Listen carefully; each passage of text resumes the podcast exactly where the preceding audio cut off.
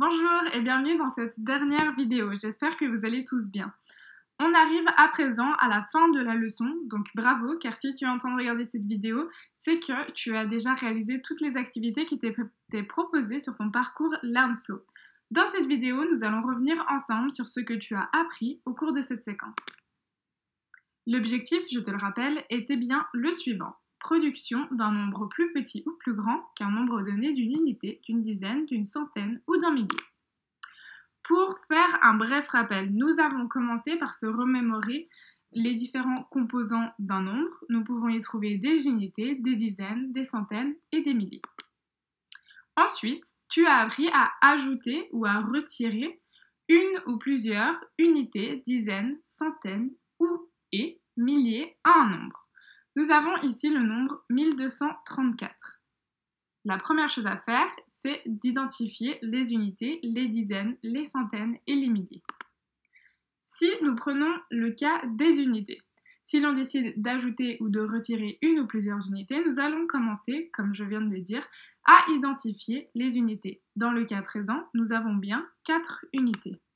C'est donc sur le 4 que nous allons effectuer une modification. Si l'on décide d'ajouter une unité, le 4 deviendra alors 5. Et si l'on décide d'en retirer une, alors nous obtiendrons 1233. Le système est le même pour les dizaines, comme tu le sais maintenant, tu as pu l'appliquer dans divers exercices. Nous allons donc nous focaliser sur le chiffre des dizaines, celui qui nous intéresse, et effectuer notre modification, que ce soit ajouter ou retirer une ou plusieurs dizaines. Si nous avons un cas qui concerne les centaines, nous allons à nouveau commencer par identifier le chiffre des centaines qui dans notre cas est bien le 2. Puis nous effectuerons notre modification. Finalement, nous allons arriver au millier et ici, c'est toujours la même procédure. Nous commencerons par identifier le chiffre des milliers qui dans notre cas est bien le 1 puis, nous pourrons effectuer une modification, que celle-ci soit d'ajouter ou de retirer un ou plusieurs milliers.